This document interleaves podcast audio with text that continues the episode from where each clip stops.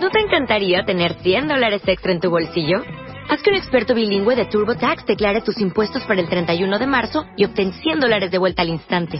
Porque no importa cuáles hayan sido tus logros del año pasado, TurboTax hace que cuenten. Obtén 100 dólares de vuelta y tus impuestos con 100% de precisión. Solo con Intuit TurboTax. Debes declarar para el 31 de marzo. Crédito solo aplicable al costo de la presentación federal con TurboTax Full Service. Oferta sujeta a cambios o cancelación en cualquier momento. Go to the finish line, keep pushing, go to the line, keep pushing, go to the line.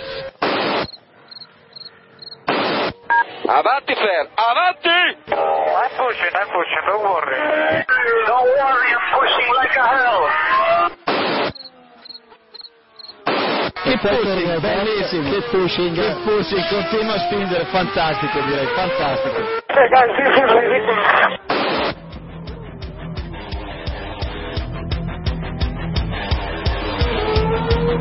Comienza Keep Pushing, tu podcast de Fórmula 1.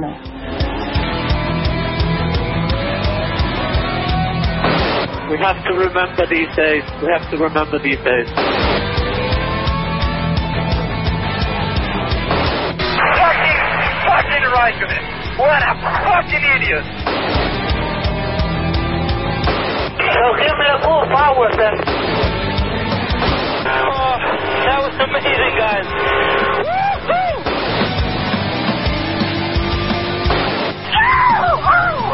Are.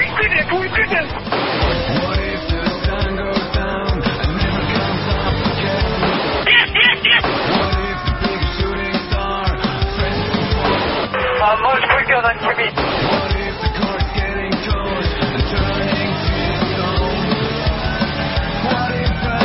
think you have to leave a space. All the time you have to leave a space.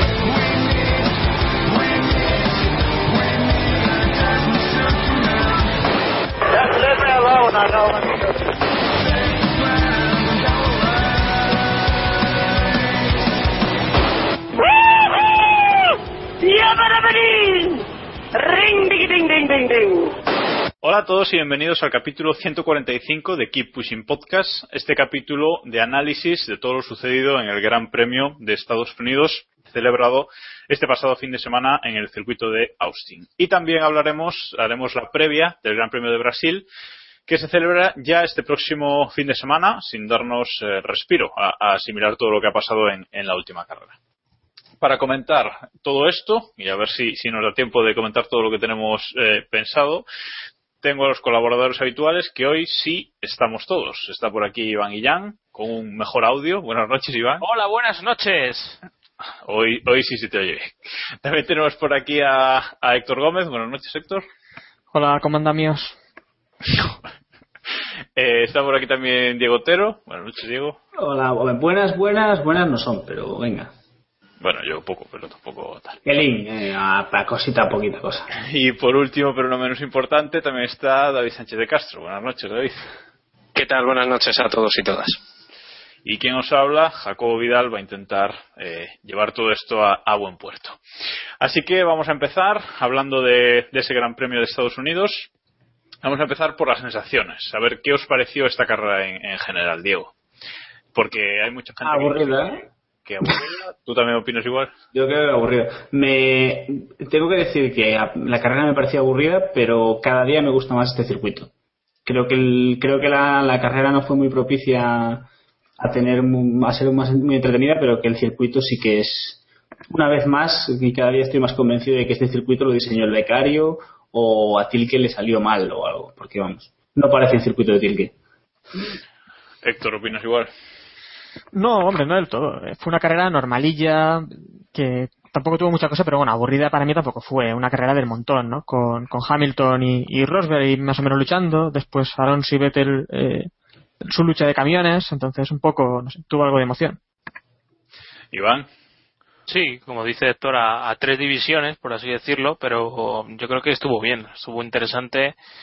Quizá también por, por la alternativa en los neumáticos, eh, que sí hubo varias estrategias, mm. y como bien dice Diego, en un circuito que es bastante bueno y, y, a mí me encanta. Yo creo que Eh, Tilke no suele destacar, pero sí que con un buen lienzo como, como tenía aquí en Austin, con esos desniveles, sí que, sí que ha sabido dar con la tecla. Fuiste, has sido el único que ha votado divertido, Iván. Sí, yo es Sí, que. También. ¿El único de aquí o el único de todos los No, no, el único de aquí, el único de Ah, vale, vale. Y bueno, la voz tuvimos- del pueblo. La voz del pueblo. sí. y tú, David, ¿qué opinas de, de la carrera? ¿Te aburriste mucho? o- No, no, no, no. A mí me, me pareció una carrera razonablemente entretenida. No fue nada del otro jueves, pero, pero estaba bien. Como decís, el circuito me parece brillante. eh, tiene cosas que pulir. Yo soy muy de escapatorias de, de gravilla y aquí le falta alguna, pero bueno, eh, en términos generales me parece una carrera razonablemente buena, con bastantes alternativas además en varias zonas. O sea, no, mm, no estaba claro, quitando quizá la victoria, el resto todavía estuvo estuvo por, por debatir hasta el final y estuvo bien, una carrera bastante bastante bien. Eh, bueno, eh, lo de las escapatorias de grava, olvídate, corriendo las motos aquí, No, no, está claro, sí, sí. diseñado para motos, o sea que nos podemos olvidar de, de que vuelva la grava algún día. Bueno, vamos a empezar por esa por esa pole de, de Rosberg el sábado, que fue la primera la primera pole del año que ha superado eh, el tiempo conseguido en, en el año 2013, es decir, una pole más rápida que la del año pasado con los motores eh, V8. Esto demuestra la evolución eh, tan grande que han tenido los coches a lo largo del año, pero no sé si, si os sorprendió, si esperabais que este año eh, se pudieran ya bajar los tiempos de, de los V8, Iván. Sí, en cada carrera, a pesar de que están semicongelados los, los motores, eh, sí tienen cierta evolución y ciertas mejoras de, de secundarias, por así decirlo, y de, y de entendimiento de los mismos por parte de los equipos. Y creo que sí que podía ser un objetivo, claro, dependiendo evidentemente de cada circuito, pero sí que podía ser un objetivo fiable. Desde luego de lo que estábamos hablando en, en Jerez a lo que vemos ahora hay, hay un mundo. ¿Alguno más se sorprendió, alguno sorprendió que se bajaran estos tiempos? Yo a, a mí me, dejó un poco sorprendido y es verdad que el- los neumáticos influyeron porque no era el mismo compuesto que el año pasado, creo recordar, pero pero es verdad que es sorprendente que haya sido en la antepenúltima carrera la que se haya se haya batido el tiempo, ¿no? O sea, demuestra que, estos motores turbo todavía tienen mucho que dar de sí y ojalá la descongelación de motores se, se produzca y puedan evolucionarlos un poco, ¿no? Para que veamos sobre todo esa mejora de tiempos y un poco más de chicha, entre comillas, en, en- en los circuitos. Que sí, eh, David, no, perdón, que sí que el neumático era un poco más duro, era el medio y el duro el año pasado, pero bueno, es casi la misma gama que este año, porque el compuesto de este año es un poco más duro. Sí, sí, sí. Pero bueno, que sí, que en otros circuitos pues sí que no tenemos este cambio, ¿no? Claro. Intento por tercera vez, a ver si Héctor no me corta. Digo que es de suponer que, Te dejo, te dejo. que la, tem- la temporada que viene la mayoría de los tiempos de, de los V8 eh, caigan en su, eso, como digo, en su, en su mayoría, porque sobre todo si Mercedes acaba accediendo a esa descongelación de motores, que bueno, ya, ya hablaremos del tema otro, otro día. Bueno, si no queréis comentar nada más sobre el sábado, nos metemos ya en el, en el domingo, aunque antes, eh, antes de que me olvide, me gustaría comentar los resultados de, de la encuesta que han, la encuesta que ponemos eh, después de cada gran premio para que nuestros oyentes voten sobre lo que opinan. Eh, les damos una vez más las gracias a todos los que han participado en la encuesta, aunque la colgamos tras la carrera y ya eran unas horas que mucha gente ya, ya no estaba para votar, pero bueno, ha habido bastante participación y ha habido un empate en la opinión sobre el gran, general sobre el Gran Premio y es que han empatado divertido y normal, con un 35% de los votos cada una de, las opciones. Lo cual tengo que decir que me sorprende, porque a mí me parece un gran premio aburrido, pero bueno, ahí está la, opinión soberana de, nuestros oyentes. Y ahora sí, nos metemos de lleno en, eh, en el domingo.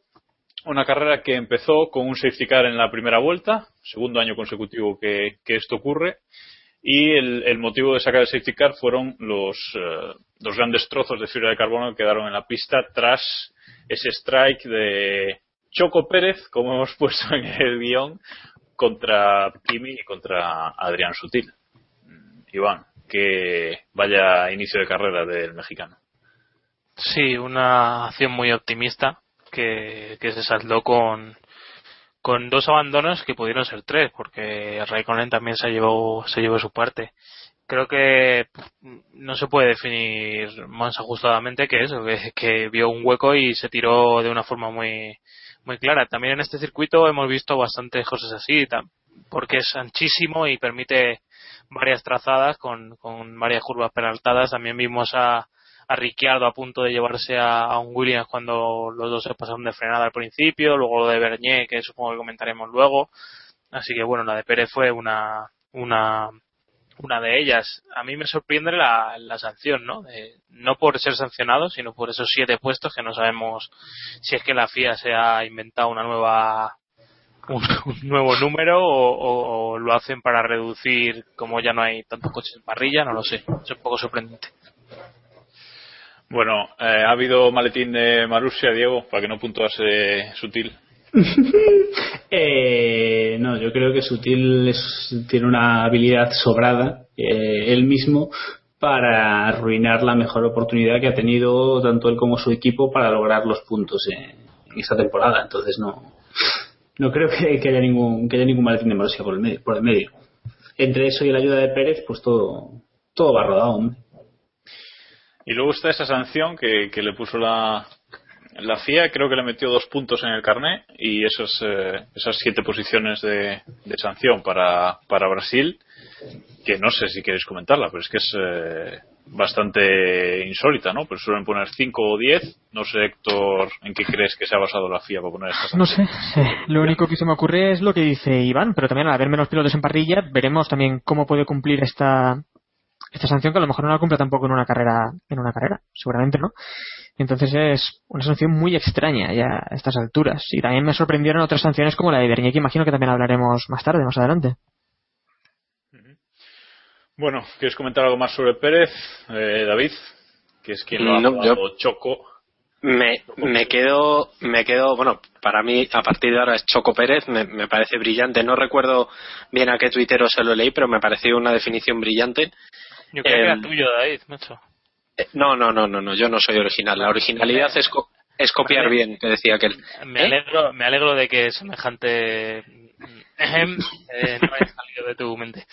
no, no, podría haber salido, pero no, no es el caso. ¿Podría haber sido Samu, quizás? Quizás. No. Puede ser. Eh, que quería comentar el, la nota de prensa de la, vamos, la comunicación de la FIA, que nunca, yo personalmente nunca les había leído tan explícitamente criticar una acción de un piloto.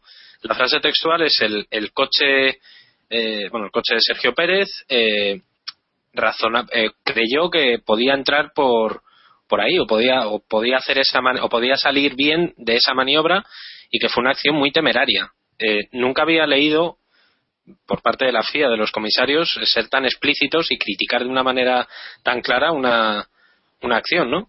Eh, no sé, me, sorprendió mucho. Normalmente siempre dicen que, que hubo contacto o que se infringieron las normas del reglamento deportivo, bla, bla, bla, y poco más. No, no, no especifican tan, tan claramente el accidente, ¿no? O sea que posiblemente la, la, sanción de siete posiciones sea porque lo, lo vieron tan tan exagerado que, dijeron bueno pues diez posiciones no porque si no este chaval va a salir último sea como sea y, bueno pues le metemos siete que es lo mínimo no, sé ¿eh? creo fijaos, fijaos que yo yo viendo la repetición varias veces de, del accidente creo que si, si Pérez no se llega a encontrar con, con Kimi ahí delante, justo delante frenando, hubiera pasado sutil eh, sin problemas, ¿no? Lo que pasa es que el problema fue que entró tan... Que, había más pilotos, había más pilotos en el Efectivamente, que venía Kimi por delante muy pegado y vamos, se lo comió... En la primera vuelta había más gente, así es que de verdad...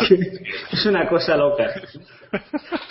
bueno, pues dejamos a Choco Pérez atrás y como quedó en carrera, y vamos a hablar ahora de la cabeza, es Hamilton y Rosberg. En la salida no hubo ningún tipo de, problema. Rosberg eh, lideró la carrera hasta la vuelta 23, si, no recuerdo mal. Y en la vuelta 23 Hamilton lo pasó con un adelantamiento por, por dentro en una maniobra que Rosberg se ha justificado diciendo que tocó el botón que no era, David. Eh, perdón, he hecho un Eloy. Eh, bueno, pues si lo quiere justificar así, pues bueno, justificado queda. De todas formas, que Rosberg está vamos, se está derritiendo como un azucarillo en, en esta recta final, está claro. Creo que este, si es verdad que es un fallo que le dio a un botón, creo que es la, la demostración que nos faltaba de que mentalmente le está comiendo la tostada a Hamilton, mentalmente y deportivamente le está comiendo la tostada a Hamilton eh, en el momento más crucial de la temporada. La carrera de Rosberg, en términos generales, fue muy gris. Eh, al principio bien, pero en cuanto Hamilton le pasó, en ningún momento dio la sensación de que Rosberg podía recuperar la primera posición. Quizá un momento que en el que, por las condiciones de los neumáticos, se acercó un poco, pero, pero en términos generales, Hamilton, en cuanto estuvo primero, ya se sabía que se iba a quedar ahí.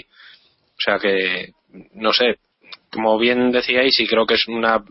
Eh, un adelantamiento muy gráfico de cómo ha sido la temporada, eh, es un adelantamiento que vale un título, prácticamente se, se, haya equivocado o no eh, usando el ERS, que es lo que, lo que él ha dicho, ¿nos parece que abrió muchísimo la puerta para, para que pasara Hamilton, Héctor? Sí, eh, disculpa que también estoy un poco despistado, se estaba buscando cuando se dijo por primera vez Choco Pérez, que, se, que parece que se dijo en la televisión venezolana en 2011. Cuidado ahí. Dejo aquí el dato. Me parece interesante, estaba buscándolo a ver. Y, y, nada, sobre el accidente, accidente, perdón, sobre el adelantamiento de Hamilton a, Rosberg y, y, también casi accidente porque le echó prácticamente la pista, eh, que no sé, es que tampoco entiendo muy bien esa apertura que hizo Rosberg, abrió completamente la puerta y lo que tampoco entiendo es que no le avisaran por radio de que venía Hamilton y le tenía muy a tiro. Porque es que me pareció muy extraño, como si no supiera que Hamilton estaba ahí a punto de asomar, de asomar el morro. Incomprensible. Y luego como, como que tuvo muchísimo cuidado, ¿no? En el adelantamiento, porque es cierto que, que Hamilton le cierra totalmente la trazada. Y como que Rosberg tuvo muchísimo cuidado de, de no tocarse. No, no sé si, si os dio esa apreciación, digo. Mm -hmm. sí. más, más, cuidado que Hamilton al menos, ¿no? Sí, pero supongo que les han tirado de la... que después de todo lo que hemos vivido les habrán tirado de las orejas largo y tendido y entiendo que les habrán... que estarán bajo una gran amenaza en caso de, de volver a chocarse, aunque a estas alturas realmente no debería importarle mucho a Mercedes, pero bueno. Eso, eso es lo que todo... quiero decir. Ahora da igual, ¿no? Porque. Pero bueno, es una cuestión de imagen. El título va a ser para uno de sus pilotos. Sí, pero yo creo que es una cuestión de imagen, de, de marca que no querrán que el, no querrán que la temporada termine con rememorando aquellos duelos Senna Prost con un equipo, con un piloto chocándose con su compañero para intentar conseguir un, un mejor resultado. No sé si Van lo tiene una teoría distinta, pero yo creo que por ahí van los tiros. Hombre, yo creo que aparte de eso. Eh hay un tema que es la situación del campeonato. Yo creo que Rosberg no se puede permitir un, toque porque pierde medio campeonato. Y realmente, o sea, no, no, no, iba a haber mucha diferencia de cómo quedaron al final, pero, pero sí que, sí que eh, con una ventaja como la que tiene Hamilton, es al contrario de lo que pasó en Spa, él, él no tiene, tiene mucho más que perder que, que Hamilton. Y hay otro tema. Eh, a lo mejor es, es un comentario que es puntual y ha surgido por, por casualidad, pero no pensáis que a lo mejor Rosberg se está centrando mucho en, en hacerle una buena vuelta el, el sábado y en, en hacer esa especie de, de, jugueteo que hacen los libres, de esconderse y demás, y, y no se preocupa tanto de, de hacer un, un, ritmo en carrera, porque yo creo que en todo el campeonato han tenido sus alternativas, pero nunca hemos visto con tanta solvencia a, Hamilton más rápido en fin de semana, cada fin de semana, como, en esta fase del campeonato. Y yo creo que la psicología es un factor en el adelantamiento, pero el ritmo de carrera de cada uno no creo que tenga que ver mucho con, con esa psicología o con esa batalla moral que tengan no sé, eh, no es que tampoco se, el ritmo de Rosberg tampoco fue malo ¿eh? en esta carrera, simplemente le faltó esa chispa que Hamilton sí que tiene y, se arriesga y se atreve a hacer cosas como la de este adelantamiento, ¿no? Que Rosberg pues esas, esa, esa genialidad de Hamilton pues no, no la tiene, pero eh, yo creo que sí que necesita más agresividad en esta carrera porque se juega el campeonato de esta forma sí que pierde el campeonato y arriesgarse un poco más y meter ahí más coche a, a Hamilton y dentro de 20 años cuando cuando se pregunte por qué no ganó este mundial, podrá buscar este vídeo de, este adelantamiento y verá, verá por qué lo perdió, ¿no? Por qué no consiguió ganar este mundial. Sí, pero también después de lo que había pasado en Rusia, yo creo que no sabe muy bien dónde está el límite. Quizás sí la experiencia de haberse jugado más carreras ahí a, en, ese límite, yo creo que le que beneficia a Hamilton como beneficia a Vettel, Alonso y compañía, que ya vemos que cuando se pelean saben dónde está el, punto exacto de agresividad. ¿no? Hombre, alguien, alguien leí, leí a alguien que todo el bajón de Rosberg había, había arrancado justo cuando, cuando empezó el tema de la limitación de los mensajes por radio. No sé si puede tener algo que ver en el rendimiento de, de Rosberg en carrera, pero quizás haya, quizás ahí también tengamos un poco de explicación. No, sé No, si David lo ve yo por ahí. Creo, que no creo que no tiene eso y os voy a dar un dato que me parece demoledor. Eh, Rosberg ha conseguido esta temporada nueve poles, in- incluyendo la de Austin, y solamente ha ganado desde la pole dos, de- dos carreras. Creo que es un, un elemento muy definitorio de cómo es Rosberg. Es verdad, yo estoy con Iván que posiblemente sea un piloto con todas las cualidades que ha, que ha demostrado esta temporada, que sea un piloto más de sábado que de domingo que a una vuelta quizás más fino que, Hamilton y eso que Hamilton este sábado tuvo problemas con los, con los frenos otra vez que es, el, es una auténtica pesadilla lo que está pasando en- con los frenos eh, pero es un dato a mí me parece demoledor. Eh, quizá Rosberg necesita entre comillas necesita más salir adelante o se siente él mentalmente se siente más más seguro saliendo primero que no saliendo segundo. En cambio a Hamilton no le hace falta una pole tanto como le como le haría falta a, a, a Rosberg Yo creo Eh, que, que es como comentas. Yo creo que Rosberg le da más importancia ese sábado a salir de la pole y Hamilton es consciente de que en una carrera entre los dos, porque es, es lo que tienen cada fin de semana, una carrera entre ambos, eh, siempre va a tener momentos y en cuanto su ritmo sea dos décimas mejor que el de que el de Rosberg va a tener momentos para, para poder adelantarlo y quizás Rosberg sí que eh, marca ese, es- ese hito de, de tener la pole más fuerte y, y, y por eso no le permite en carrera rendir tanto porque yo sinceramente no creo que Rosberg sea más fuerte que, que Hamilton a una vuelta Lo puede ser puntualmente pero pero no en general Bueno, Hamilton tuvo problemas de frenos el sábado, ¿no? O algo así se comentaba. Sí, de hecho, 100 grados de, de diferencia, 100 grados centígrados eh, de diferencia encontraron entre el disco delantero izquierdo y el disco delantero derecho, según comentó Paddy Lowe después de la después de la carrera. Y recordemos que no recuerdo bien si fue en la Q1 o en la Q2, Hamilton tuvo que eh, acabarla antes, no pudo dar un último intento precisamente por eso. Por eso que fue, fue lo único que impidió a Hamilton liderar todas las sesiones de- del fin de semana, ¿no? Entonces es cierto que, está mucho más fuerte que, que Rosberg. Y aún así, Rosberg puede abandonar en Brasil y llegar a, Abu Dhabi con opciones de título, ¿no? Que es la, la coña de la doble puntuación eh, final de este año. Eh, ahora Hamilton tiene 24 puntos de ventaja. Imaginando que abandone Rosberg en Brasil tendría 49 y llegaríamos a la última carrera que un abandono de Hamilton le quitaría el título, ¿no? O sea que va a estar la cosa interesante hasta el final, a pesar de que ahora mismo Hamilton lo vemos como, como el piloto más fuerte de, de los dos, ¿no? Supongo que estáis de acuerdo. Estás escuchando Keep Pushing, tu podcast de Fórmula 1. Y bueno, dejando a, dejando a los Mercedes atrás, tenemos que hablar de, de Ricciardo y de, y de los Williams, de Daniel Ricciardo y de los dos Williams, porque eh, Williams volvió a desaprovechar una oportunidad. De esto Iván ya está curado de espanto, supongo.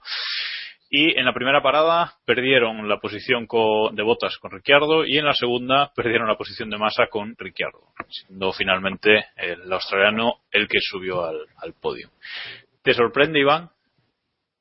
No, eh, desgraciadamente siguen pecando de, exceso de conformismo que yo lo he defendido a veces durante esta temporada y recuerdo el famoso Gran Premio de Austria, pero bueno, en aquel momento eh, me parecía lógico eh, pecar de, de conservadores y ir a asegurar resultado porque el equipo estaba necesitado de, de ganar puntos, pero ahora mismo con la posición sólida que tienen en el campeonato me parece que es muy muy difícil que Ferrari los alcance y, y sí es el momento de, de arriesgar un poquito más. Y sobre todo en una situación como la que tenían este fin de semana eh, Alonso quedó quedó sexto y quedó un minuto de, de botas. O sea que el riesgo había prácticamente cero en que en perder más posiciones de las que iban a perder en, en condiciones normales.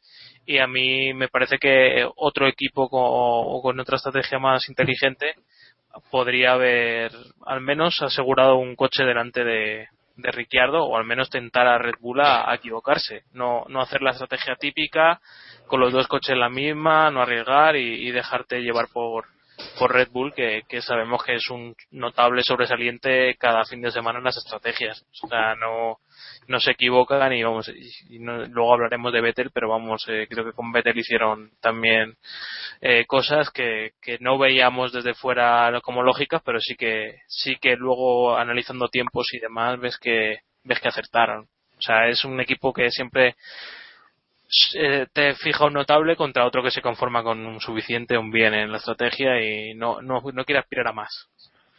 Es que que te pase en la primera parada, pues vale, porque te la, te la colaron y tal. Pero que te pase también en la segunda, eso ya, ya es la releche, ¿no, Héctor? Sí, bueno, a mí me da la impresión también que sabían que, que Ricardo iba a tener más ritmo que ellos y tenían que probar con algo diferente, al menos también, para, para intentar algo si querían mantener las posiciones. Y de todas formas tampoco le salió tan mal, ¿eh? que Massa se quedó a muy poco, no sé si fueron uno o dos segundos, eh, segundo y medio o algo así. Segun- segundo y cuatro décimas. Y con una parada, con una última parada también muy mala, ¿eh? muy también de Williams, que hablamos al final poco también de las paradas en boxes de Williams. Porque Sí, ya, ya todo- ya todos saben. lo comentaron el creo que sería Robert Medley de- el, domingo que, que la, par- pierden la posición por una mala último sector eh, un segundito que perdieron en la parada y otro segundito que perdieron al, al salir de boxes o sea que al final son las pequeñas cosas como ellos dicen pero bueno son las que deciden posiciones y puntos ¿Algo más que añadir? Eh, Diego, David, sobre Ricardo y los Williams. No, yo me quedo con, con la buena actuación de, de Ricciardo sin, sin quitarle de mérito a, a Williams, que sinceramente yo creo que la, la cagaron bastante, pero Ricardo tuvo una carrera muy muy inteligente, las estrategias le salieron perfectas a Red Bull, por lo menos por su lado del box. Eh, la de es otro asunto. Y, y Ricardo estuvo muy bien, eh, tanto en pista como, como en boxes, insisto. O sea que, bien.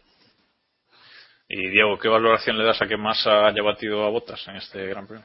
Bueno, hombre, es una valoración casi anecdótica, diría yo. Después de lo que hemos visto a lo largo de la temporada, creo que, ha quedado más que demostrado cuál es el piloto que realmente está aportando más a Williams en la pista. Fuera de la pista no cabe duda de que Massa es probablemente el que más aporte más a sus allegados. Pero más allá de eso, la carrera de Ricardo, brillante. Yo creo que una vez más, una de las mayores, para mí, una de las mayores sorpresas de la temporada, porque no esperaba un rendimiento tan sorprendente y la verdad es que ha hecho, está haciendo una temporada espectacular. Si no, si no tuviésemos a Hamilton en el, si, nos, si quitásemos a Hamilton, quizás sea el piloto de la temporada. Bueno, pues ahí queda eso. Y hemos hablado ya de dos de los mejores pilotos que nuestros oyentes habéis elegido como los mejores del Gran Premio. Habéis elegido a Hamilton como el mejor piloto, el En masa, 92%, el 92% de los que de los que habéis votado habéis votado a Hamilton. Como segundo mejor piloto habéis votado a Daniel Ricciardo, el 80% habéis votado a Daniel Ricciardo y el tercer mejor piloto, que es del que vamos a hablar ahora, es Fernando Alonso, que lo habéis votado el 53% de, de todos los que habéis votado en, en la encuesta. Fernando Alonso, que bueno, un sexto puesto con un, con un coche, con un motor con, con mucho kilometraje, ya al final de, Camión, camión. de subida. Has dicho perdón, coche. perdón, sí, sí, perdón, con un camión con un motor Correcto. de, de su vida útil. Mm, sexta posición, que él se dio por satisfecho a- al final de la carrera. Eh, adelantó dos veces en pista a Sebastián Vettel y también se las tuvo con, con Baton, si no recuerdo mal. Y bueno, nos dio un poco de un poco de chicha para la carrera, ¿no? Sí, Alonso la verdad es que lo decía él después de la, de la carrera que, que los adelantamientos le salieron bien, pero porque eh, los realizó justo en el momento óptimo de, de neumáticos, en el, en el momento perfecto y porque justo después, una vuelta después o una vuelta antes posiblemente no, no, no, estaba, no estaba en condiciones. En una de las acciones con, con Vettel yo me fijé que era, era es flagrante el problema técnico que tiene que tiene Ferrari en este coche.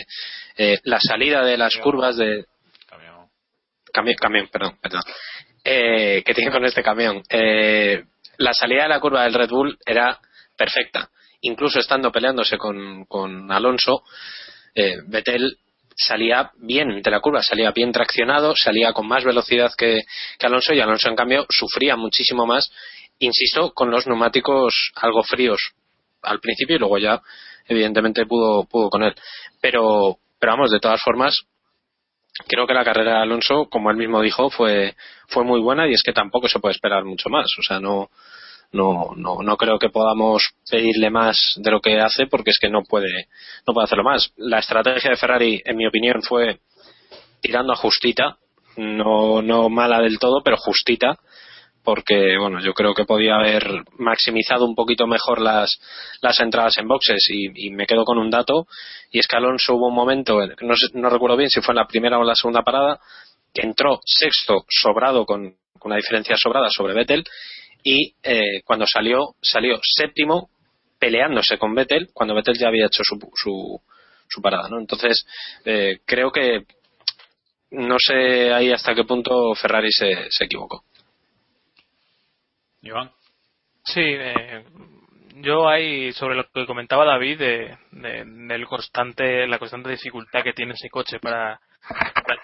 Eh, una, una anécdota de este fin de semana es que en un foro bastante conocido de, de habla inglesa eh, comentaban este fin de semana si si la cámara de Alonso tenía algún tipo de fallo porque porque se veía como más vibraciones o más la, la, la imagen más difusa que, que la del resto. Yo creo que es cuestión de, del monoplaza y de la dificultad que, que tiene. Yo creo que el año de Alonso eh, quizá no está siendo tan brillante mediáticamente como, otros años y tampoco está destacando sobre todo por estos últimos abandonos pero vamos eh, ver que está peleando esa cuarta posición del campeonato del mundo que, es una minucia para, para alguien como Fernando con tíos como Vettel y como, como Bottas, o sea, solamente pensar en el rendimiento de Red Bull y Williams y el rendimiento de Ferrari, y, eh, y lo ejemplifico con este fin de semana. Vettel eh, saliendo del pit lane con una estrategia regular, bueno, regular no, quizá eh, más el reglaje que habían buscado para su coche para adelantar no, no fue efectivo porque las primeras vueltas era, era un tractor el, el Red Bull y, y Botas que le sacó, como hablábamos antes, un minuto entero eh, a, Alonso en, en meta. Yo creo que estar peleando con esos dos tíos, eh, el mundial dice mucho de, del rendimiento de Alonso y, vamos, o sea, habla, habla las claras. Ya no nos ponemos a comparar con Kimi porque ya es, es demasiado, ¿no? Ya lo que, lo que decías. ¿Qué? Lo que. No, no, que ha sonado un timbre que me parece bien que Héctor pregunte, coño Joder, a ver, ¿quién, quién quiere entrar aquí en el plató? A ver, ¿quién- Sí, es Matías. a veces Bernie viene Mariachi, mariachi. Mariachi, mariachi. Bueno, decía que esas vibraciones que, que comentas, Iván, eh, Alonso dijo que en la penúltima vuelta que tuvo que aminorar muchísimo el ritmo porque tenía una vibración tremenda y que entonces aminoró mucho el ritmo y en la última vuelta con Vettel presionándole dice que tuvo que tirar y que prácticamente no veía la pista, ¿no? De lo que le vibraba el, el coche. O sea que eso también nos puede dar una idea de, de cómo, cómo de cómodo puede, puede pilotar Alonso ese, ese camión. O sea que, también, también interesante, eh, al final de la carrera, en el, en el corralito, eh, no sé qué, cómo valoráis esa pullita que le metió a Ferrari reivindicando que, que él es el, ha conseguido el 75% de los puntos de, del equipo este año, ¿no? No, lo- la verdad es que no lo escuché, ese, ese comentario. Eh, Pues dijo, pero bueno, lo, lo hablo ya también si quieres. si comentó eso mismo, pues eh, es también un poco lo que ya comentó en la anterior también carrera y en algunas otras ocasiones, ¿no? Que a, a mí la verdad es que eh, me desagrada un poco que hable también así de su compañero y tire por suelo su trabajo, aunque bueno, ya lo tira el- solo por el suelo también Raikkonen, pero bueno, no es tampoco para para no me sale la frase, quiero decir. No hay que hacer leña del árbol, no hay que hacer leña del árbol caído, ¿no? eh, bueno, pero yo creo que creo que es eh, la, la frase de, de Alonso perdón ¿quién está hablando? no, No, decía ¿No? que como alino regalado no le mires el diente, ¿no? Correcto. Que la frase textual era algo así como que él estaba dando unos puntos que luego son muchos millones de euros en, en la, en la caja y, y creo que es muy definitoria de la situación en la que está pasando Alonso. O sea, en este vorágine de season, claro, en esta vorágine de silly season que estamos que estamos viviendo con su futuro, eh, una de las cosas que más se están debatiendo es su finiquito. Eh, es así. Alonso es el piloto que más cobra de la parrilla y entonces echarle es muy caro para, para Ferrari porque Alonso tiene contrato. Eh, que Alonso de repente se acuerde de los millones que cuesta eh, o, que le dan un sexto puesto con respecto a un, a un quinto o un séptimo, creo que es bastante definitorio de cómo está la situación entre Ferrari y, Alonso. Aunque yo en parte estoy, estoy con Héctor porque eh, no me parece que machacar a, a Kimi sea, sea la solución. No, no, no, no veo que gana, sinceramente, en recordar que, que él es, está siendo mejor que Kimi. No, no gana nada, vamos. Pero bueno, también es algo a lo que nos tiene un poco acostumbrados, ¿no? Yo creo que ya, sobre todo en, la, en estos últimos tiempos, es bastante habitual, ya en la época de masa, eh, que Fernando salga, de, salga del coche y especialmente cuando, cuando lo- el rendimiento del coche, perdón, del tractor eh, es especialmente nefasto. Ahora es el de. Bueno, perdón. Es por- pues eh, cuando el rendimiento del camión es especialmente nefasto, Fernando se le sale del coche y no sé si por no criticar directamente al equipo o porque sí, se dedica a repartir contra su compañero. En el pasado fue Massa y ahora, ahora es Raikkonen. Y el hecho de que sea verdad que está machacando a su compañero no deja de no sé, no deja de quedar mal por su parte el, hacer el hacer tan evidente y el tirar de ahí yo creo que ya les sobra gente al- alrededor que que se ocupa de recordarnos constantemente el- lo maravilloso el, gran piloto que es Fernando y creo que quedaría más elegante por su parte simplemente no sé hacer su trabajo y marcharse más más calladito y más tranquilo. Ya quisiera- yo también te digo que ya quisieran que la- el 90% de los pilotos que su mayor defecto sea ese. ¿eh? Pues sin duda sin duda o sea No, pero que, que además es algo que, que ya queda también bastante claro para todos, ¿no? Que es algo que, que hemos visto todos que, que está humillando a, a Raikkonen y humilló a Massa. Quiero decir que no hace falta tampoco volver a aclararlo él, que es algo que ha quedado claro. Entonces queda un poco feo, porque no sé. No, la, verdad es que no queda bonito y además a mí personalmente me molesta porque se está rajando que diga camión. Entonces ya estamos todos juntos y ya, y ya no pasa nada. Quedan dos carreras todavía. Vamos Yo- yo a sí, pero se le acaba el tiempo, ¿eh? Yo no sé. Eso es verdad. En Abu Dhabi, con eso que puntúa doble igual se anima. Bueno. Correcto. Eh, vamos a dejar el tema Alonso atrás y vamos a hablar, que ya ha comentado un poquito Iván, de, de Vettel y su estrategia. Vettel salía desde el pit lane con la unidad de potencia entera, toda, toda nueva, su sexta unidad de potencia.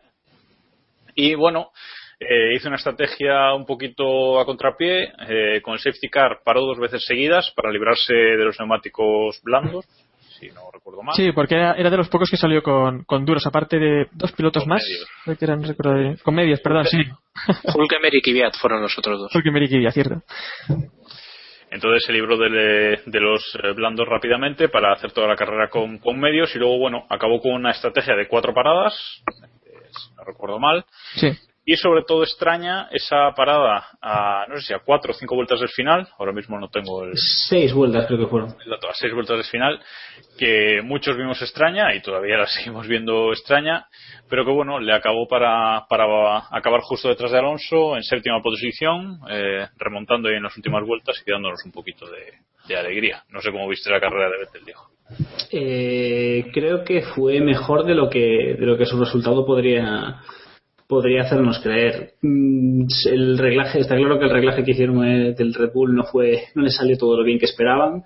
Además creo creo que fue Marco que comentaba que el juego de neumáticos que pusieron tras la segunda parada eh, no fue eh, no estaba parecía que tenía algún tipo de problema porque de hecho fue la, época en la que Vettel estuvo rodando en dos, eh, dos segundos o más eh, lento que la cabeza pero en términos generales creo que creo que sí que hizo una buena carrera recuperó eh, hizo un buen rendimiento y creo que poco a poco sí que vamos volviendo a ver a que Vettel se va se va centrando en especial hacia el final de carrera cuando con el coche más descargado. No sé si eso mejoró el rendimiento con de, de estos reglajes tan extremos que le pusieron al Red Bull o, si- o simplemente que, que Vettel se encuentra más cómodo con este coche cuando está más descargado pero creo que hizo un creo que hizo un buen gran premio y que bueno que tampoco que si Fernando no está muy contento tengo la sensación por lo por el comportamiento y las declaraciones de Vettel que él tampoco está especialmente satisfecho en este final de temporada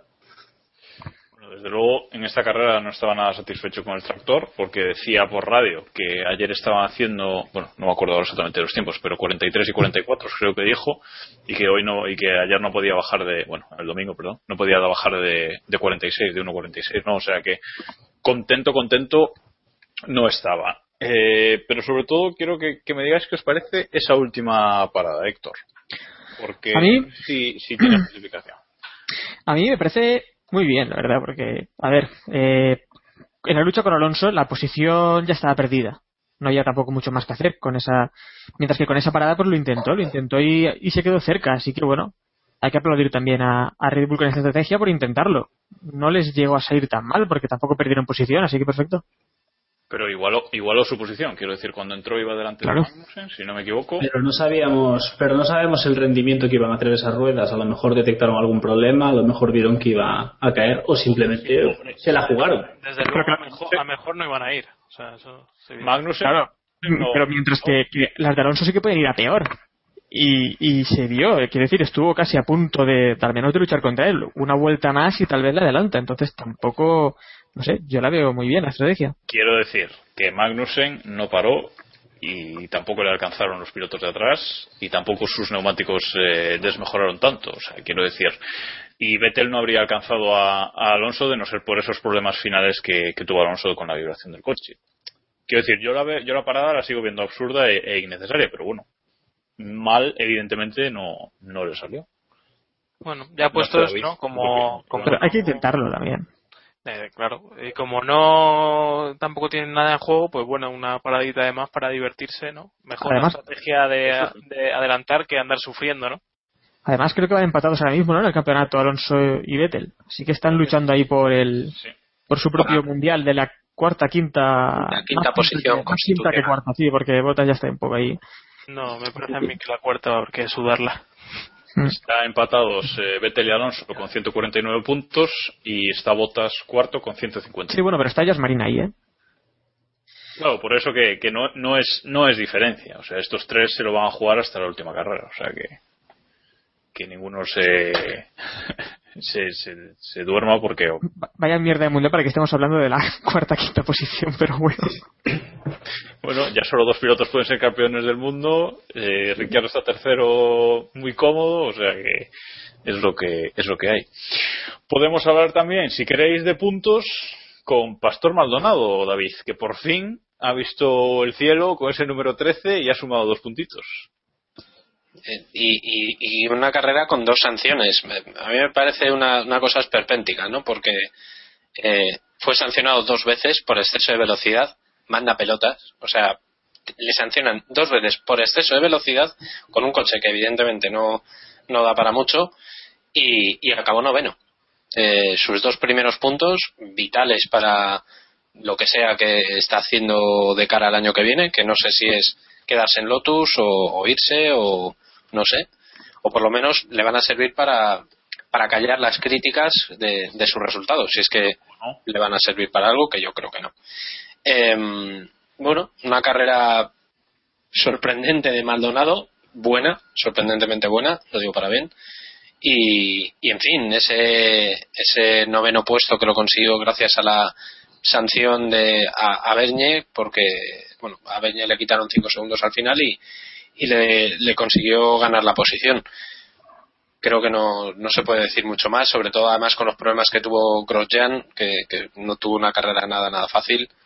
Y, y en fin, bueno, una carrera razonablemente buena del venezolano. Bueno, nos queda, no sé si queréis comentar algo más de Maldonado, alguno. No, yo, Si no- por ejemplo, mm, no sé si vosotros también pensasteis cuando se estaba peleando con Bernie al final que, que iban a prepararla entre los dos. Yo pensaba que se quedan los dos fuera, sin duda. Yo temí que, que llegara ese, ese momento de que esos puntos se fumaran por ese por ese detalle. Y nada, comentar que Lotus muy bien, ¿no? Quizá a lo mejor el fin de semana más destacado de, de toda la temporada. ¿eh? Grosjean también estuvo ahí peleando con, con Bernier en esa zona que al final no estaba muy lejos de, de los Alonso, Vettel y compañía. Sí, no vimos a Grosjean, o no lo escuchamos por lo menos, despotricar por la radio, que eso ya es un- una novedad en un gran premio este año. y, dice, mucho de, de cómo, de cómo ha ido el Lotus este fin de semana. Bueno, nos queda hablar de Bernie, pero lo vamos a hacer en la siguiente sección. Así que, si os parece, dejamos aquí el Gran Premio.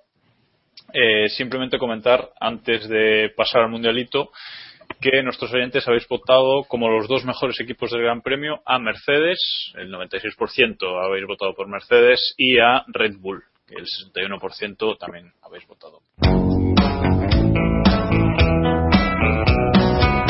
El Mundialito.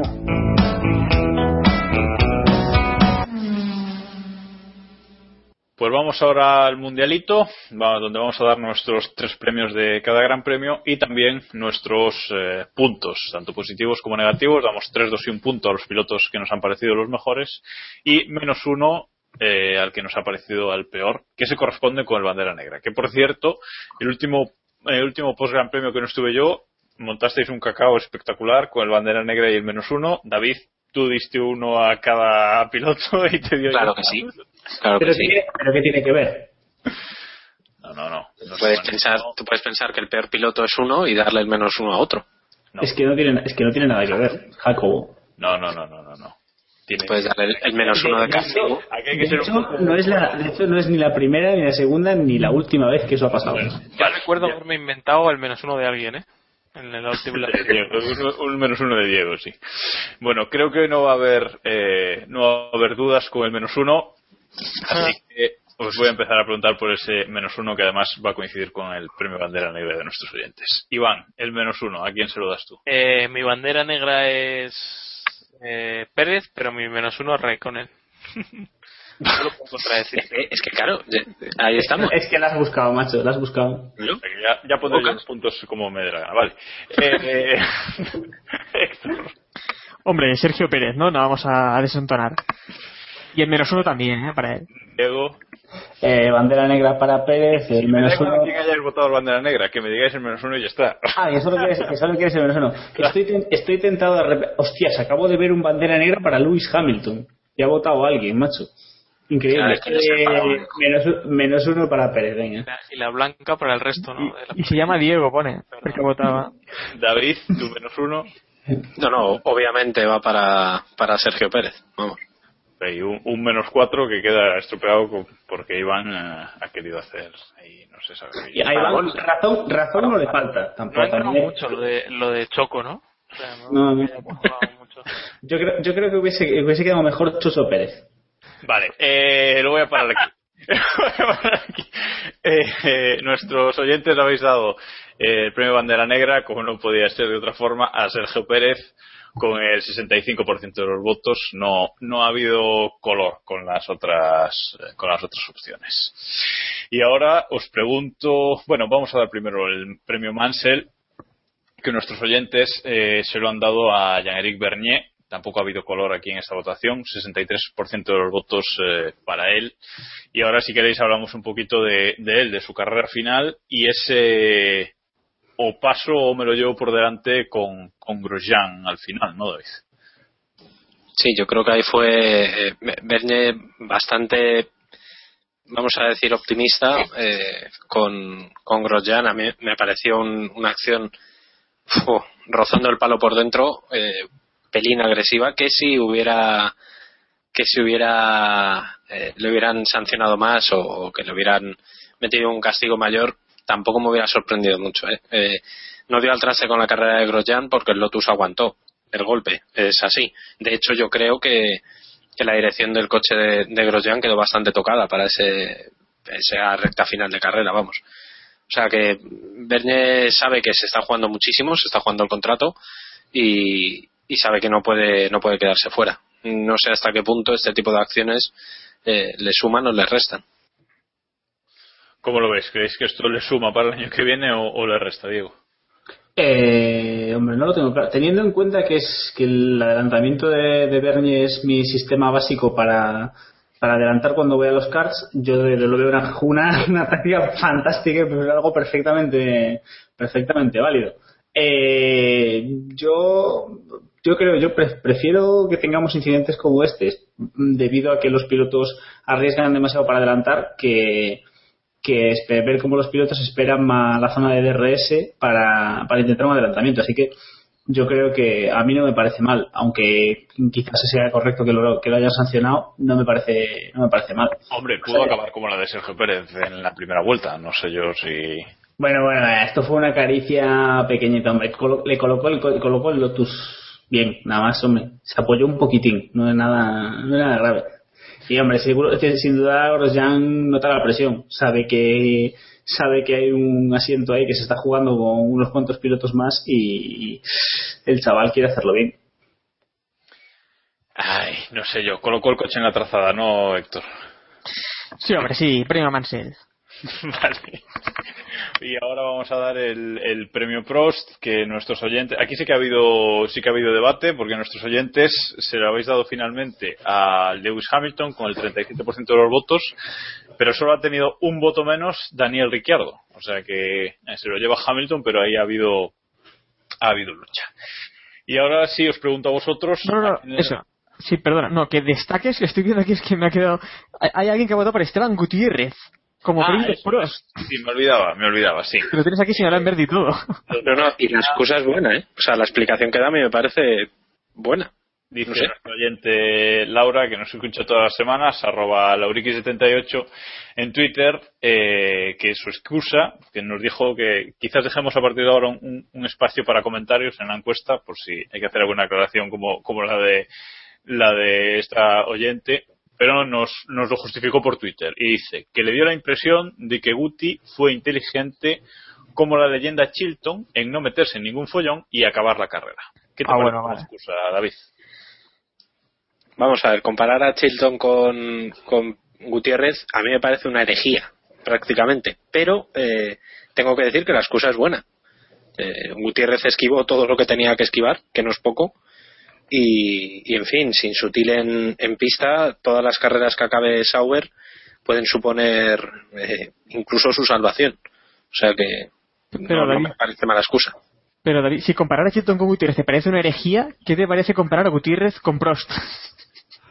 A ver, sí, evidentemente es una herejía, hombre, pero quiero No, decir, aquí, aquí lo suyo sería darle el, el premio Prost a más Chilton.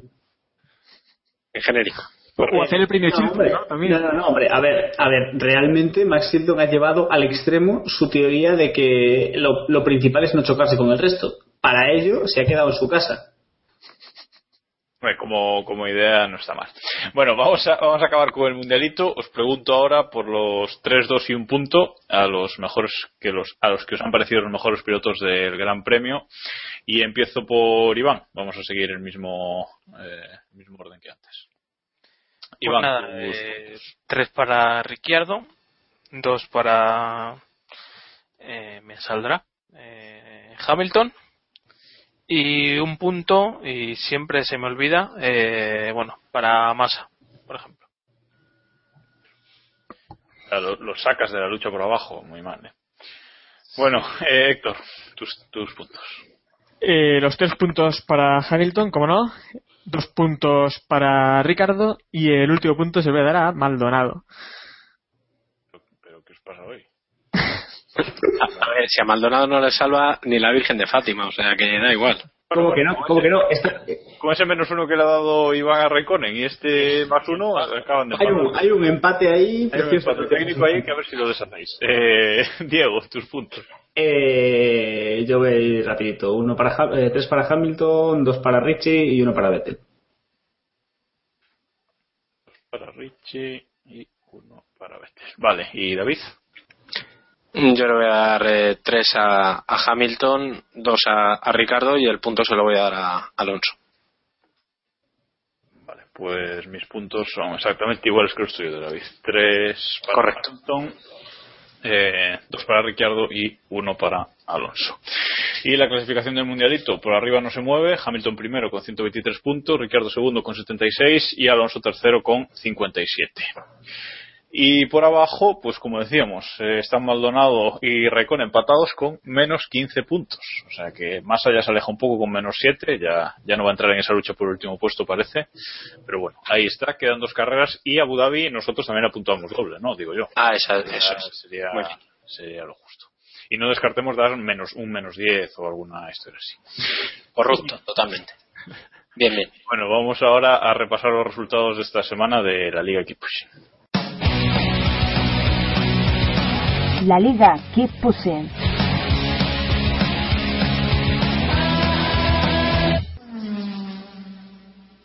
Bueno, pues vamos a repasar ahora los resultados de la Liga Keep Pushing, esa liga particular que tenemos en el podio del motor de Castrol Deporte. Y esta semana, eh, bueno, seguimos siendo 193 miembros. Parece que en las últimas semanas nadie, se, nadie más se está apuntando. Y eh, sigue líder Fernando Alonso, que no hay quien lo mueva de esa posición, con 1.157 puntos. Segundo, Free Practice 4, con 1.046 puntos. Y tercero, Lucas T. Walsh, Keep You Nothing, con 1.025 puntos. Se mantienen las tres primeras posiciones. Y eh, el que ha hecho más puntos de, de- en este gran premio ha sido nuestro amigo Bigfoot, que ha estado alguna vez por aquí con nosotros, que se ha marcado 107 puntazos. ¿eh? Ha, acertado, bueno. ha acertado el podio completo y las posiciones de Vettel y Magnussen. Y en cuanto a la clasificación particular de los cinco miembros de este podcast, pues nada, no se mueve nada. Eh, sigue Héctor Bien, liderando con 880 puntos, aunque esta semana le recorto algunos. Eh, tengo yo 854. Y tercero, que no se sabe cómo, Diego, con esa estrategia Samu, ha subido como la espuma y tiene 836 puntos y amenazando el, el liderato. Mm, ¿Algo que decir, Diego? Samu, Samu es nuestro líder y, y en él tenemos que tenemos que confiar. No hay más. 64 puntos que, que te El año que viene Samu debería hacer un equipo a principio de temporada para hacer la dejarlo. Para, para nosotros. Claro. Sí, sí, sí. No, de, hecho, de hecho, deberíamos, deberíamos hacer un, un equipo entre todos, o sea, montar, de- ponernos de acuerdo en la apuesta y dejarlo ahí y ver a cuántos de nosotros supera ese equipo. Pues a Iván y a, y a David, Por probabilidad fácil. que no voy a ha entrado en administración. Eso parece. Eso parece. ¿Te planteas abandonar el campeonato, Iván? Sí. Vamos a ver si volvemos a- en Abu Dhabi con otro nombre. Sí. Ay, Dios. Bueno, pues eh, en lo que respecta al Gran Premio de Estados Unidos lo vamos a dejar aquí. Llevamos ya casi una hora o sin el casi y ahora vamos a hacer la previa del Gran Premio de Brasil que se disputa este próximo fin de semana. Estás escuchando Keep Pushing, tu podcast de Fórmula 1. Gran Premio de Brasil que se disputa en el Autódromo José Carlos Pace, más comúnmente conocido como Interlagos. Y bueno, ¿qué esperáis de esta carrera? Para la que además se espera una meteorología que no vamos a desvelar hasta la siguiente sección, pero espera una meteorología rara. ¿Qué esperáis para esta carrera, David? No, bueno, Interlagos siempre, siempre espectáculo, es quizá una de las carreras más entretenidas de, del Mundial y yo sobre todo espero que no haya fallos mecánicos de los Mercedes, que la lucha se mantenga en pista. Han, ha habido reformas, han empezado las reformas este año para trasladar los boxes y la recta de meta a, a otro lugar para, bueno, al, al- a la recta entre las curvas 3 y 4, si, si no me equivoco, eh, para tenerlo listo para 2015. Han empezado esas obras y, bueno, de momento este año tenemos nuevo asfalto y una nueva entrada de boxes que parece que va a hacer la entrada en boxes bastante más lenta. No sé si lo habéis visto y queréis comentar esa entrada de boxes. Iván. Sí, yo la, la- la he visto, vamos, eh, creo que la mayoría la habréis visto y nuestros oyentes también. Y es interesante sobre todo por, por tener más amplitud en esa zona. Yo creo que era hasta cierto punto peligroso eh, la actitud de, los pilotos de, de rozar, la, o sea, cortar la mayor parte de la curva, incluido el carril de, de boxes en cada, en cada trazada. Y ahora parece que han ganado bastante terreno por ahí veremos a ver si respetan esa especie de semi-chicán que han hecho ahí en la entrada. Pero bueno, eso yo creo que poniendo unos conos o un aviso en la en el briefing de pilotos no creo que haya mucho problema con eso. Sí, en principio mm, deberían respetarla. Bueno, este circuito de Interlagos eh, tiene una longitud de 4.309 metros, al que el domingo se darán 71 vueltas para completar una distancia total de carrera de 305,909 kilómetros. El récord de vuelta del circuito lo tiene Juan Pablo Montoya desde 2004 en 1 minuto 11 segundos 473 milésimas. Eh, bueno, es un circuito que, del que ya hemos hablado muchas veces, un circuito muy corto, pero que siempre nos, nos depara sorpresas. Y, por ejemplo, el año pasado la victoria eh, fue para Sebastián Vettel, por delante de su compañero Mac Weber, con eh, Fernando Alonso tercero en el, en el podio. Eh, bueno, Vettel ganó las últimas nueve carreras de la temporada, así que no, no sorprende. En cuanto a, la, a las zonas de, de DRS, estarán colocadas en los mismos puntos de, que el año pasado, dos zonas de DRS, eh, con dos zonas de activación y dos zonas de detección, una en la recta principal y otra en la recta que decía antes que será la nueva recta de meta entre las curvas 3 y, y 4. No sé si os sigue sorprendiendo esa zona de DRS en la recta principal, con esa curva final tan peligrosa, mm, Héctor, o, bueno, visto lo de otros años ya no le tenemos miedo.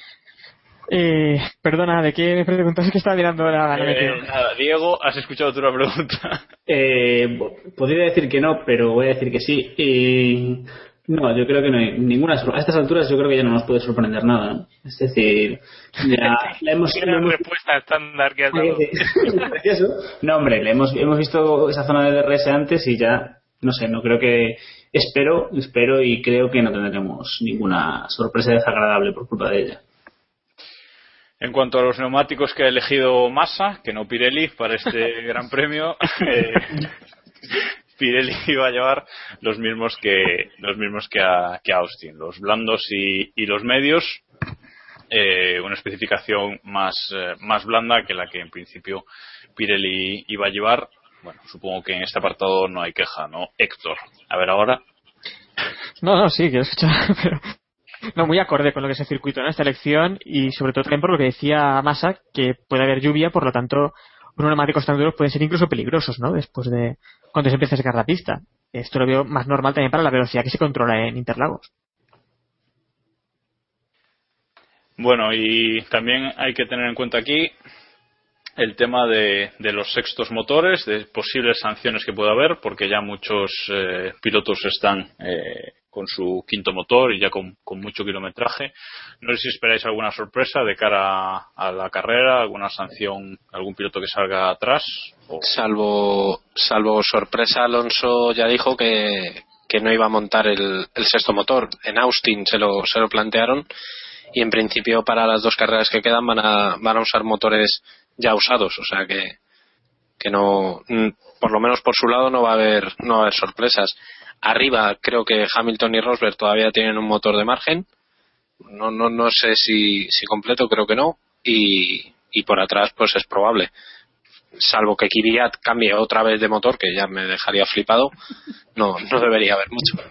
Bueno, aquí en, en, en Interlagos, al un circuito que está a bastante altitud, parece que lo, lo que más puede sufrir es el turbo, pero bueno, tampoco. Sí, sobre todo yo creo que eh, yo sí esperaría que hubiera bastantes cambios, no bastantes, sino a lo mejor dos o tres, pero si la carrera es en lluvia, eh, yo creo que prácticamente nadie va, va a cambiar. Va a cambiar. Acaba- es- esto que acabáis de escuchar es un spoiler de Iván que acaba de joderle la sección a Héctor. Nos está desvelando todo, pero ya De hecho, sí, podría, ¿sabes? Alonso ha firmado por McLaren, todo condicional. Bueno, por último, nos queda recordar los horarios para esta carrera, que va a ser otra carrera de, de tarde, aunque bastante, bastante antes que, esta del, del pasado fin de semana. Los libres 1 serán el viernes a la 1 de la tarde, los libres 2 a las 5 de la tarde, ese mismo viernes. Y el sábado, le- libres 3 a las 2 de la tarde, clasificación a las 5 y el domingo la carrera será a las 5 de la tarde. Eh, para los que la tengáis que ver en la televisión española, ánimo con el, con el zapping. Y ahora vamos a, a desvelar el dato que ya ha spoileado Iván.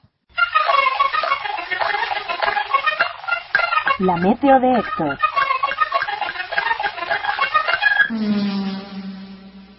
Pues a a mí me gusta bastante lo que ha dicho Iván, ¿no? Esto de quizá en el hipotético caso tal vez podría llover, pues me voy a coger a eso.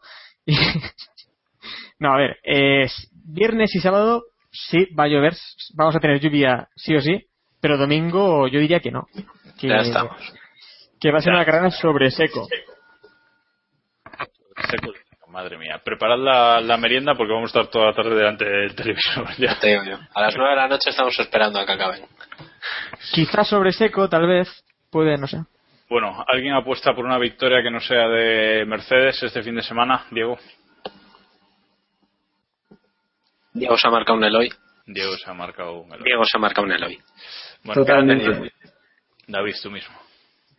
Eh, no, no, no, vamos. eh, salvo que Massa tenga una de esas carreras, eh, no sé, mágicas que nunca tiene, eh, y el factor cancha y esas cosas, no, no creo que sea eh, otro que no sea Hamilton posiblemente el que, el que gane esta carrera.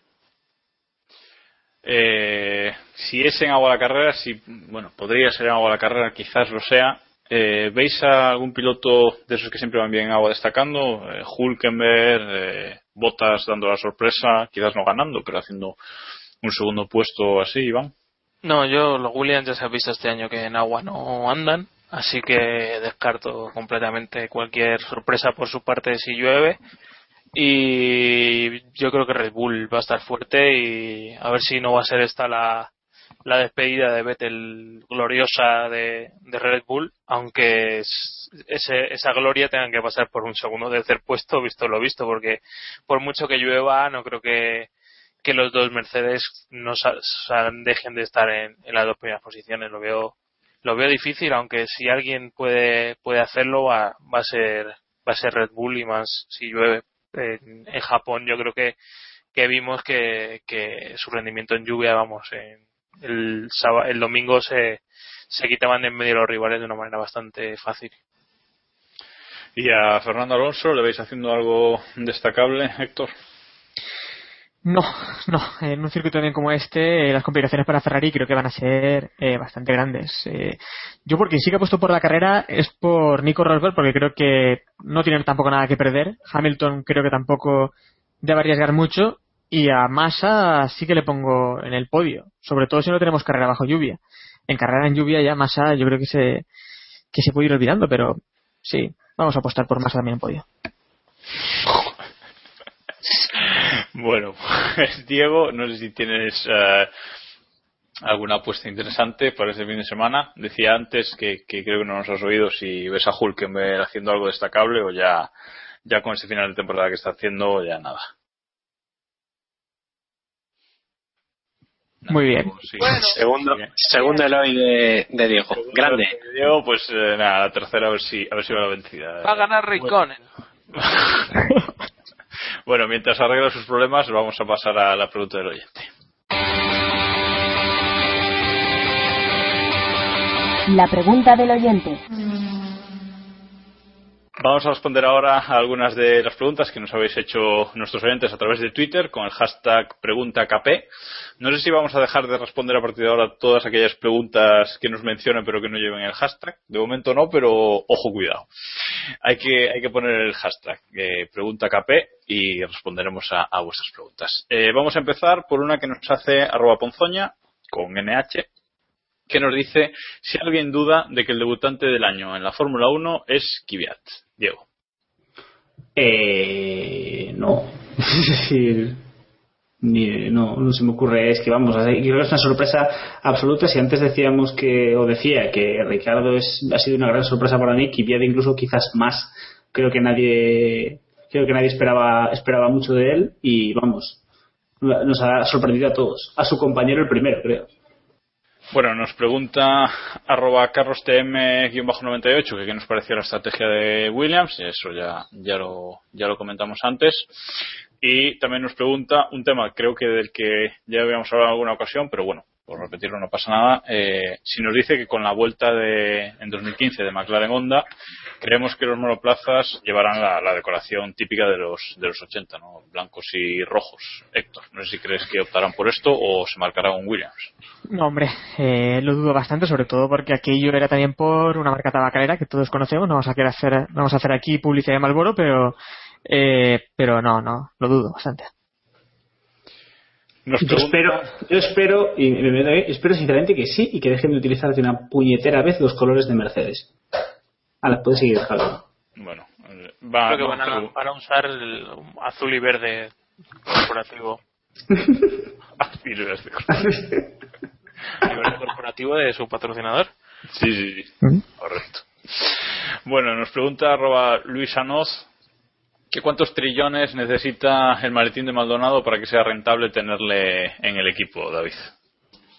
Yo me, me quedo con un, con un dato que escuché el otro día en el informativo de televisión española y es que PDVSA eh, parte de sus beneficios o bueno parte de su de su dinero lo dedica a obras sociales y con eso creo que queda respondida la pregunta. Vale. El informativo de televisión española hablando de Venezuela es un- una gran...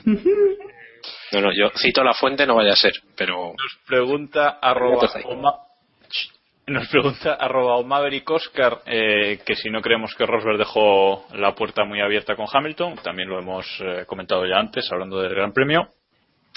Y también nos pregunta arroba Saúl SB12 si creemos que hay alguna esperanza con el futuro de Caterham y Marussia. Iván.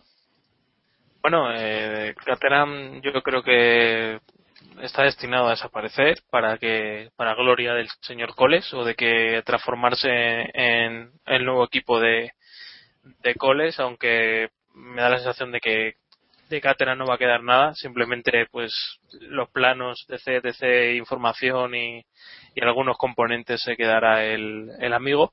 Y de Marussia que, que es una de las noticias que vamos a tratar luego y si no pues la tratamos ahora de que al parecer va pues intentando acudir al, al Gran Premio de Abu Dhabi como como Manor como su en realidad es el, el nombre original y que aún sigue siendo que aún sigue siendo el, el nombre oficial de- del equipo veremos a ver eh, en qué condiciones y con qué pilotos y cómo porque eso es una técnica incógnita más allá de, la especulación que ha surgido en los últimos días Bueno, Chil- Chilton y uno más, suponemos, eh, quieren acudir como, como mano, Manor GP y parece que hay un acuerdo por ahí a punto de firmarse por 50 millones o algo así. No sé si los demás habéis, habéis escuchado algo al respecto.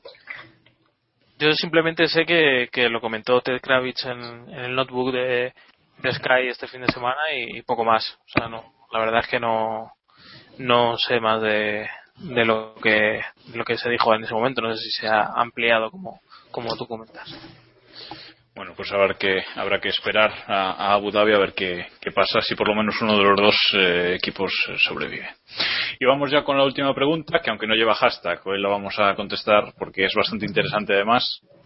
Y nos la hace arroba araba202 y nos dice, nos pregunta si es Pastor Maldonado el único número 13 que puntúa en una carrera en la Fórmula 1. Eh, y creo, David, que tienes tú por ahí el dato. Eh, sí, bueno, Iván ha encontrado el dato de que efectivamente es el, único piloto que ha llevado el dorsal 13 que ha puntuado en, en la historia de la Fórmula 1. O sea, Pastor Maldonado está determinado a pasar a la historia, sea como sea, en varias estadísticas de, del Campeonato Mundial de Fórmula 1. Cosa que es esperpéntica totalmente. Sí, así es. Y- Eh, y- Además hay, hay una curiosidad y es que con los con los números extraños que han debutado este año es el único que ha que apuntado por primera vez. El último número que había apuntado a la Fórmula 1 era el cero en el en el 93. O sea que es una cosa curiosa. Pero que este número creo que sí que es fácil más o menos de superar este, este récord que tiene Maldonado, pero hay otros récords que ha cosechado en la Fórmula 1 que yo creo que esos ya se los queda él para siempre. ¿eh? Sí, como ser el- en los últimos cuatro años eh, el piloto más sancionado en tres de esos años. eh, Correcto. o sea, cosas como esas, que creo que este es el, el dato. Es el único piloto, cuando termine el año va a ser el único piloto que ha ganado un gran premio con Williams en la última década. O sea que Pues eso, otra estadística. O sea, Está, está- está claro que está destinado a pasar a la historia, nos guste o, o no. O sea que, que hay que. Pero, pero bueno, también hay que decir que el número 13 creo que simplemente se ha utilizado una vez en carrera, que fue el mexicano Moisés Solana, ¿no? Tampoco se ha utilizado nunca más, así que también es difícil que puntúe el número 13, que no es simplemente porque no haya que no es simplemente que no haya podido puntuar, sino que es que tampoco ha participado mucho. ya, ya, pues el primero en puntuar, Maldonado. Esto es el dato objetivo. el número precisamente buscando eso. No, no lo descartéis, ¿eh? Que también. nos reímos mucho de él, pero de tonto parece que, que tiene poco, ¿o no? Bueno, vamos ahora a comentar la, la actualidad surgida durante esta última semana, que la verdad es que ha habido un par de noticias bastante interesantes. Actualidad.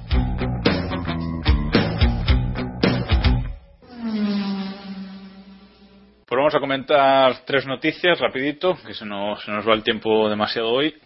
Y vamos a empezar por una confirmación de piloto de cara a la temporada que viene, que ha llegado un poco por sorpresa, aunque se venía rumoreando los últimos días. Y es que Marcus Ericsson ha fichado por Sauber para la temporada que viene. Y es curioso porque tanto Gutiérrez como Sutil, Gu- Gutiérrez está convencido de que va a seguir en el equipo y Sutil tiene contrato, básicamente. Eh, y ambos pilotos han dicho tras esta confirmación que bueno, que, que no saben qué planes tienen en el equipo, pero que no es, que básicamente no es su problema, aunque en realidad eh, sí lo sea. ¿Te sorprende, David, esta confirmación? Además así un poco llegada de la nada. Sí, la confirmación llegó después de la clasificación del, del sábado, justo después. De hecho, eh, yo personalmente me la, entre comillas, me la medio comí porque porque pensaba que era la nota de prensa de, habitual de, de los equipos, o sea, una cosa un poco un poco rara. A ver, Ericsson lo que ha aportado han sido 15 millones de euros. Un maletín, creo que eran 15 millones de euros lo que aportaba. No está mal. O sea que con eso es, es el argumento y, y en Sauber no están nada, nada bien económicamente. De hecho, todo apunta a que es el siguiente equipo que de caer serían ellos. Y, y, en fin, no, no sé, alguien habrá visto algo en Ericsson más allá de, de su dinero que, que no hemos descubierto. No, eh, yo como dice como dice David, yo no creo que nadie, que nadie haya visto algo más allá de, su dinero y creo que el hecho de haber confirmado eh, su fichaje después de la calificación eh, me da la sensación de que puede- de tapar un poquito eh, esa, esa noticia, ¿no? Que pase un poco desapercibida y que, y que no se sepa más allá. Eh, se dice también que, que Van der Garde va a ser su compañero. Eh, creo que es bastante evidente que las razones por las que lo, lo van a fichar son las mismas que, por las que van a fichar a Ericsson. Se dice que Sauber ha pagado ya eh, la inscripción y demás para el año que viene, así que bueno, por un lado podemos entristecernos de que entren dos pilotos de, de pago cuyas registro de, de actuaciones tampoco haya destacado, ha destacado mucho, pero bueno, si Sauber puede mantenerse en parrilla por eso, pues bienvenido sea. Voy a, voy a tirar una cosa muy loca que se me acaba de ocurrir. Y como, si como hemos escuchado, creo que fue en agosto, septiembre, eh, puede unirse Sauber con otro equipo que podría ser Caterham, por lo, por lo de Ericsson digo, o tal vez Marussia. Porque tal vez es la única posibilidad que tienen también estos equipos, unirse, fusionarse y seguir en el campeonato, pues eso, con el presupuesto de, limitando un poco el presupuesto, claro, de ambos, pero bueno, ahí, ahí pueden seguir. No sé, como lo habéis, dejo aquí el, Hombre, mm, esa opción de fusión, ya- yo estoy bastante de acuerdo con, con Iván con lo que dijo antes de Caterham, que va a quedar los cimientos y, poco más, y todo se lo llevará Coles para, su nuevo equipo, el Forza Rosa ese, o como lo vaya a llamar. Con lo cual, fusión con, Caterham no creo, y parece que Marussia mm, puede salir de, del hoyo, eh, ellos solos.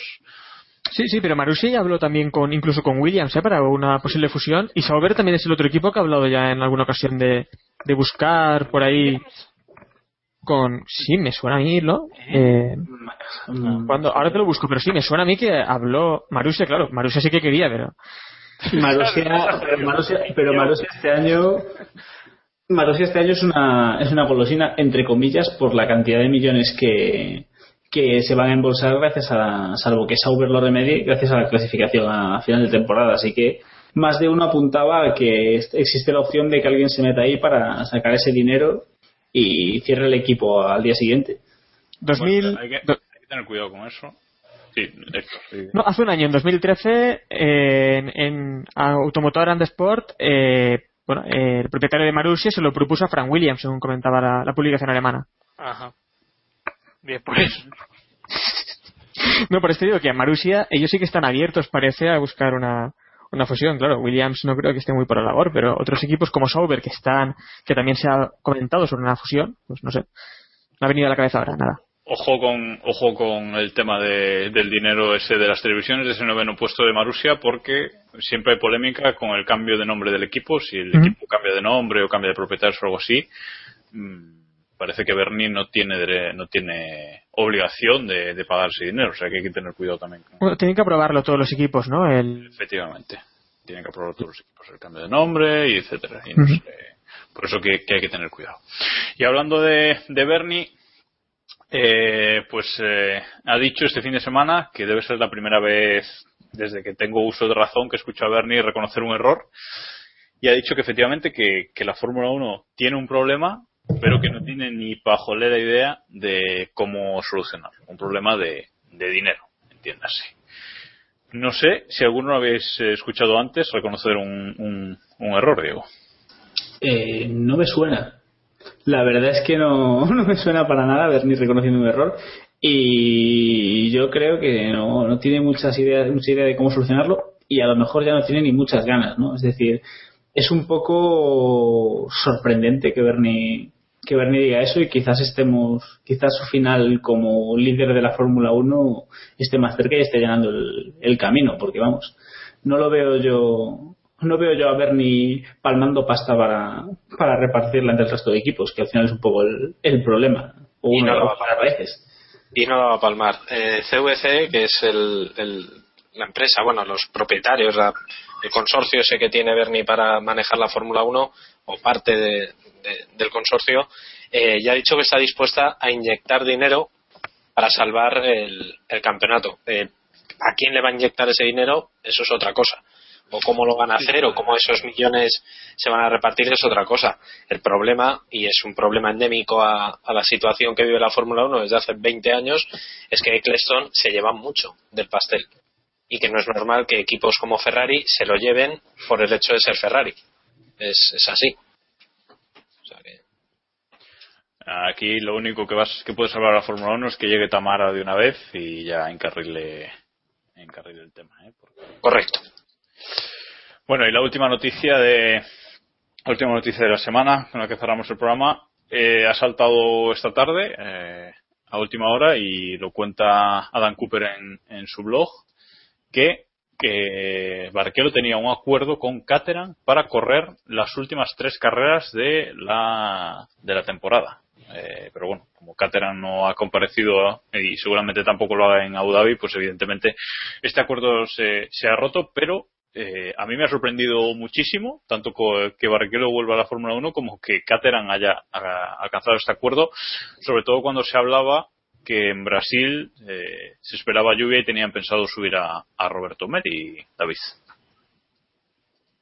Bueno, según dice, según dice Adam Cooper, eh, en teoría el acuerdo era porque eh, Barrichello había conseguido patrocinadores. Recordemos que a Barrichello hace, creo que lo comentamos en el último capítulo, le echaron de la televisión brasileña porque se había dedicado a negociar eh, precisamente mientras, mientras ejercía de comentarista de Globo. Eh, cuadra bastante la, la, la situación. Lo del asunto Roberto Meri ya eso es un poco más raro porque es verdad que a Roberto Meri le, o en principio le tenían apalabrado que iba a correr en uno de los de los últimos grandes premios y todo apuntaba que sus cualidades en agua hacían que, que Brasil fuera el elegido porque evidentemente en Abu Dhabi no va a llover eh, Ni en Brasil. entonces, bueno, salvo, salvo que Héctor me diga lo contrario en Abu Dhabi no va a llover entonces no sé bueno eh, Ah, Lo que sí quiero destacar, y que lo comentaba Eloy después de conocerse esta noticia, es que eh, Barrichello es eh, líder del campeonato de Stock Car, que es el, digamos, el campeonato bueno de, Brasil, y, y lo va a ganar. Está una carrera o dos carreras de, de ganar un campeonato de turismos un poco gordos, entre comillas, así dicho a lo bruto, y, o sea, que Barrichello no es un ex piloto del todo, piloto mayor, por decir algún amor. ¿Os habría gustado ver a Barrichello de vuelta en la Fórmula 1, Iván? Yo eh, lo, comen- lo pensaba antes viendo los tweets de la gente. eh, a mí, para lo que me dice Ericsson, Ericsson eh, prefiero ver a Barrichello, la verdad. Por lo menos algo veríamos. Y según comentaba lo del acuerdo, estaba pensando en, en que Barrichello sí tenía un acuerdo, quizá seguramente para correr las tres carreras que quedaban, pero ¿cuántos pilotos tenían un acuerdo para correr esas tres carreras? Yo creo que Caterham ha estado jugando mucho con, con lo que sabían, con que sabían que no iban a, a, correr o que tenían grandes opciones de no estar en las últimas carreras y han ido buscando acuerdos con, con cualquiera. Primero lo buscaron a, a Sainz y a ver si encontraban algo de dinero en Red Bull, luego Mary, luego eh, Barrichello y, y, y, demás que no que no nos hemos no, no, hemos conocido porque yo creo que ese asiento ha estado rondando por por media por media paddock o media media parrilla por así decirlo o sea, yo creo que vamos eh, algún día conoceremos ya hemos conocido muchas historias de, de Caterham y algún día conoceremos más y cuadra cuadra bastante lo que comentas con, con el estilo Colin Goals, ¿no? Sí, sí. Eh, quiero recordar, no sé si fue este año o el año anterior, creo que fue el año anterior, que hizo algo muy parecido con el equipo de, de Le Mans. O sea, cuadra muchísimo que haya cogido, haya tonteado con cuatro o cinco pilotos a ver quién soltaba la pasta y luego ese dinero, si no se correa, pues, pues ya miau, miau, miau, ¿sabes? Eso cuadra mucho. O sea que el dentista es de los que calienta, pero luego nada, nada, ¿no? Vale. Correcto. Nos, queda, nos, quedamos con ese pensamiento y acabamos aquí el, el, programa de hoy, que ya se nos ha hecho bastante largo. Eh, os recordamos las formas de contacto, cómo podéis contactar con nosotros a través de los comentarios de nuestro blog, keeppushing.wordpress.com. Ahí podéis dejar los comentarios eh, en cualquier capítulo, en, en, bueno, en el capítulo de esta semana. Eh, podéis mandarnos un email a keeppushingf1.gmail.com y estamos en las redes sociales, Google Facebook y Twitter. En estas dos últimas somos KP Podcast. Y sobre todo en Twitter es donde más activos estamos y donde os pedimos que, que nos hagáis preguntas con el hashtag PreguntaKP para el programa. Gracias a los cuatro por estar aquí una semana más. Y gracias a todos nuestros oyentes por, por escucharnos también una semana más. Eh, hoy nos vamos a despedir con unos sonidos bastante brasileños, que a algunos se parecerá una, una pastelada. No, no mariconada. No, no. Nos vamos con un tema de tribalistas eh, titulado Ya sé enamorar y nos escuchamos la semana que viene con el análisis de todo lo que ocurra en el Gran Premio de, de Brasil y hasta entonces ya sabéis, keep pushing.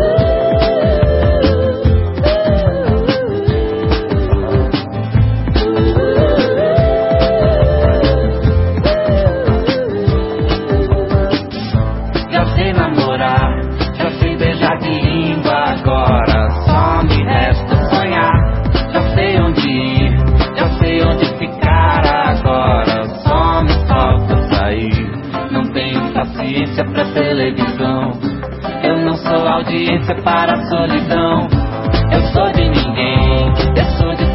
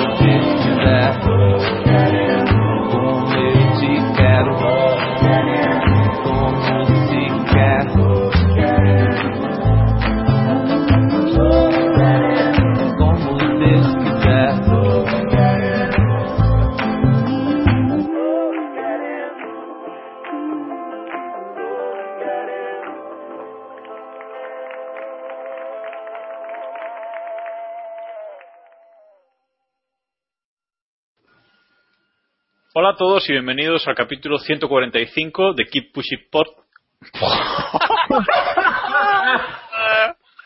Bueno, continuamos, venga. Ya tenemos, ya Vamos. tenemos final nada más empezar.